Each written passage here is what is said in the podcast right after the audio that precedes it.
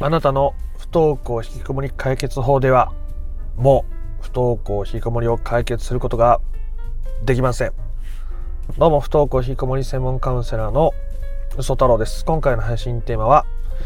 今の不登校引きこもり解決法ではもう限界です。というお話をしていきたいと思います。もちろんこれは僕自身にも言えた話でありまして、えー、不登校引きこもりの解決ということを考えた時に、まあ、今までの親御さんがやってきたことというのは今までの人生においても同じような乗り越え方をしてきた方がとてもとても多いです。例えば不登校引きこもりを解決する子供と関わる学校に行かせる子供のために何かをするといった時に私が頑張れば私が我慢をすれば私があ無理をすれば物事は今まで大体なんとかうまくいってきた。家の中でもそうだったし友達との人間関係でもそうだった。社会人になってから社会に出た時だってそうだったしパートナーとの関係だってそうだった。いざという時は私は我慢してなんとかあそのピンチを乗り越えてきた。という方が非常に多いですね。もちろんずっとあの我慢しっぱなしだったっていう方は、まあ、そこまでずっとっていうことではないと思いますけどでも何か自分の中でピンチがあった時にはそうやって頑張る。無理をする。って方が非常に多いわけですね。それじゃあもう通用しません。という話をしていきたいと思いますので不登校引きこもりを本質的に解決していきたいぞという人は最後まで聞いてみてください。え僕自身もすごく頑張る真面目でなんとかあうまくいかせようというタイプでした。ね。え僕は3人兄弟で、えー、まあ、間真ん中だったですけども両親がたびたび大喧嘩をする。まあ大喧嘩というより父がとてつもなく怒って怒号を飛ばすみたいな感じでしたけどそういう状態にしばしばなる。姉はあんまり立ち回りがうまくなくって、えー、どちらかというとすぐ怒られる側に行っちゃうで妹はまあ末っ子だしどっちかって甘やかされるんで、そこまで厳しく怒られることはない。じゃあ僕が何とかしないと、父の話を聞き、えー、間を取り持ち、えー、少しでも丸く収めることに、えー、奔走していたわけです。えー、そう そうそういうことによって僕は、まあ学校の人間関係、友達の人間関係を作るのが難しくなったり、むずさらに難しいなとなった時には、あそうやって自分がなんとか立ち回って、頑張って、我慢して、みたいなことをやってたわけですね。社会人になってからもそうです。ね、一層責任みたいなものを感じやすい社会において、僕は頑張って、無理をして、自分がなんとか立ち回って、うまくいかせるというように生きてきたわけです。で、そしてさらに結婚して子供ができて、自分が頑張って、我慢して、なんとかして、ってことをやっていました。が、とうとうどうにもこうにもうまくいかないところまで行ってしまったんです。どうにもこうにもうまくいきませんでした。職場の人間関係、ガタガタ、周りに対して僕もものすごく強い不満を持っていたし、うん、ね、部下に対して使えないなとか、めちゃくちゃ思ってましたし、で、奥さんに対しても、まあ、いろんなことを思ってしまっていたわけです。ね。なんでこんなにやってんのに、ここまで我慢したり、ここまでや、やったのに、なんでうまくいかないんだよ、みたいな気持ちが、まあ僕の心の中に渦巻いていたわけですね。で、とうとう僕は今までの自分の考え方とかやり方が間違ってたんだな、っていうことを受け入れることができました。で、これが、あ不登校引きこもりで悩む親御さんも一緒なことが多いんですね。今まで家族の中での振る舞い、ご両親との関係、お子さんに対してもいろんなことをやってあげられる、頑張れる、無理ができちゃう。でも、とうとううまくいかなくなって、どうしたらいいかわからなくなってしまっている。今までのあなたの人生を乗り越えたパターンが、とうとう通用しなくなったのが今なわけです。なのであなたは今今までの自分の人生の価値観とか癖とかそういうものを手放して新しい価値観を受け入れるチャンスでもあるしそれをしないと問題は難しくなっていく一方ですね。だって今までの考え方とか、あなたの取り組み方とか、関わり方が問題を作っていたり、悪化させてしまっていたりするからですね。ね。新しいことに目を向ける。今までと違うやり方をするなんて、今までの自分を否定することにつながったり、少し深い話をすると親を許すこととか親を否定することとつながっていったりするので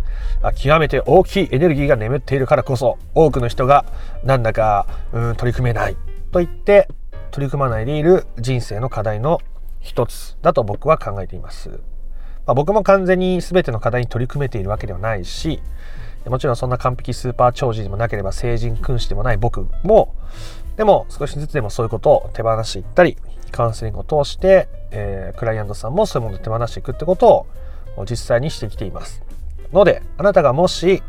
今の、今までの自分の人生価値観による不登校引きこもりの解決に限界を感じているのであれば、大きなチャンスと捉えてもいいかもしれませんね。あなたは頑張ることよりもその反対のことをする必要があるわけです。ね？頑張ることの反対できますか？できますか？自分に優しくするとか、自分を満たしてあげるとか、楽をするとか、サボるとか、自分を優先するとか、自分を尊重するとか、そんな話です。ね、なんだか楽しそうで幸せそうで豊かそうな感じもするけど、そんなことは綺麗事で、私がやったってそんなことしたらうまく回らなくなるし、なんだかそんなの本当にうまくいくのかな、と思うのがまあ基本的な自然な反応ですね。自然な反応だと思います。でも本当にもう無理。もう限界ってなったら新しい価値観を受け入れるしかないじゃないですか。もうそのまま苦しみの奥もう何もない苦しみの中にまで自分の身を投じてしまいたいのならもちろん僕はそれを引き止めるつもりはないですがもしあなたがその限界を感じて違う世界があるということを信じたいのであれば大いにそれがあって大いにそれが広がっているということは間違いないことは僕が断言します。ね。なのであなたがあどんな価値観を手に入れたらいいのかああなたが本質的な解決を目指したいならここから先も話を聞いてみてください。ね、え自分を我慢させない。ね。こんな話聞いたって本当にそんな風になるのかよって思ったらいいんですよそれで。全然思ってください。ちょっとでも信じてみようかなと思ったら全然いいですよ。ちょっとでも信じてみてください。あこれが今の私にまさに必要なものだったと思えばあ大いに、えー、僕の動画を見たり自分でその答えを探す旅に出てみてください。きっとあなたにとって必要なステップがそこに現れるはずです。ね僕の YouTube チャンネルに登録してくださってる方とか、まあ、公式 LINE に登録してくださってる方とか特にカウンセリングまで申し込んでくださってる方の多くはあの今までも他のところで不登校引きこもりの解決法について学んできたという方が非常に多いです。まあ、それは僕が YouTube を開設した当初からそういう方が多かったですね。まあそれは基本的にだって YouTube 見るだって僕だってそうですけどなんかチャンネル登録者数が多いかなとか再生数多いかなとかあだからこの人は人気があって信頼性があって信憑性が高いんだなと思って見るじゃないですか。でも YouTube のチャンネル登録者数僕が少ない時に見てくれる人ってわらをもすがる気持ちで見るかもしくはいろんなものを探した上で吟味したくて見てるかねいろんなものを通過してきた人が僕の動画を見てこれだ言って登録してくれてることが多いから、多かったから、まあ今も多いと思いますけど、あのー、そういう人たちが来てくれるわけですね。で、実際に最近カウンセリングしてる人もそうですけど、今まで他のところで学んできたけど、それだけじゃ足らないとか、それだけじゃちょっと自分の落とし込みが足らないとか、表面的なテクニックになっちゃうからといって、えー、僕の YouTube を見てくださってたりするわけですね。で僕がね、他の、うん、僕はね、他の不登校引きこもりのこう解決を伝えている人よりも全然、うん、す、優れてるんだぞ。他の人はみんなを取ってて役に立たないんだぞ。みたいなことを言いたいわけじゃ全然なくって、自分に合うものを見つけるっていうのが本当に何より大切じゃないですか。ね。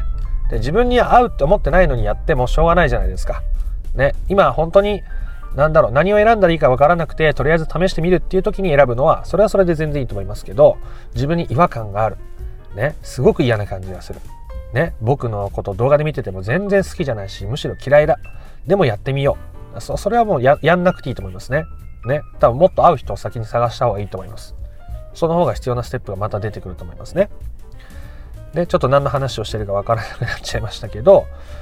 つまり今までのあなたの人生のルールを壊すことが大事なわけです。ね。我慢してた人にとっては我慢しないことの方が難しいんです。今まで無理してた人にとっては無理をしないことの方が難しいんです。今まで自分のことを大切にしてこなかった人は自分のことを大切にすることが難しい。大切にすることの方が難しいんです。今まで自分のことを尊重してこなかった人は自分のことを尊重することの方が尊重しないことより難しいんです。ね。本当はそっちの方が楽で 幸せで楽しくて穏やかで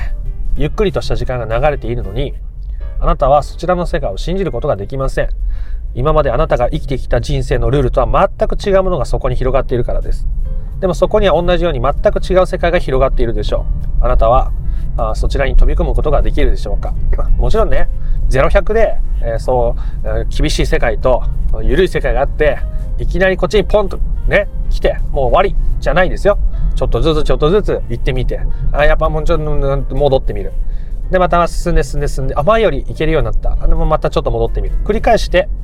気がついたらあなたは 今までの人生のルールを手放して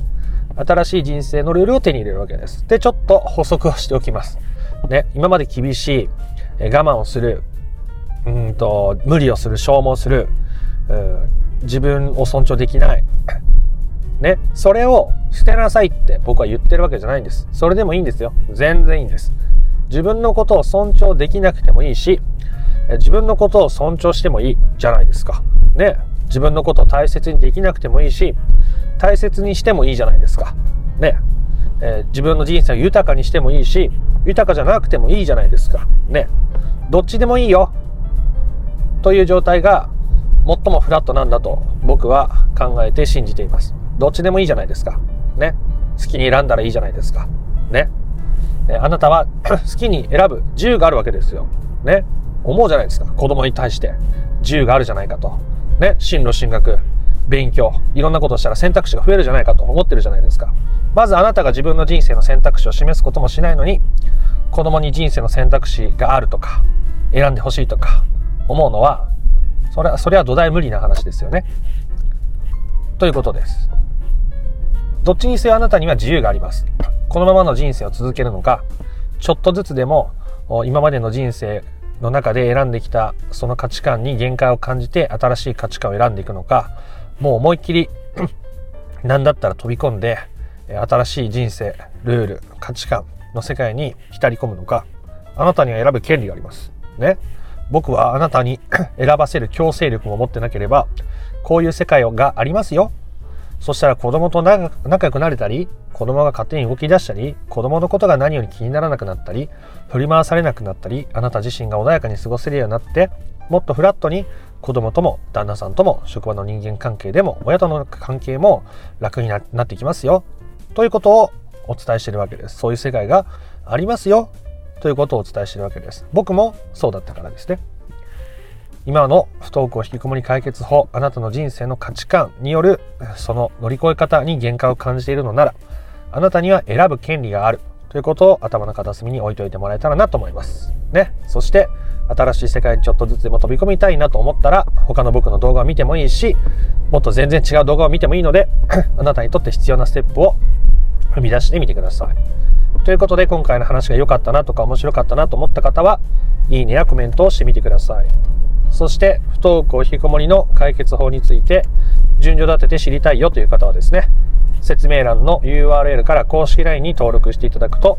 不登校引きこもり解決のための三種の神器という動画セミナーを無料でプレゼントしておりますので、えそちらから受け取ってみてください。チャンネル登録もよかったらしてみてください。では、あなたの不登校引きこもりの問題が本質的な解決に至ることを心から願っております。また別の配信でもお会いしましょう。ありがとうございました。ソ太郎でした。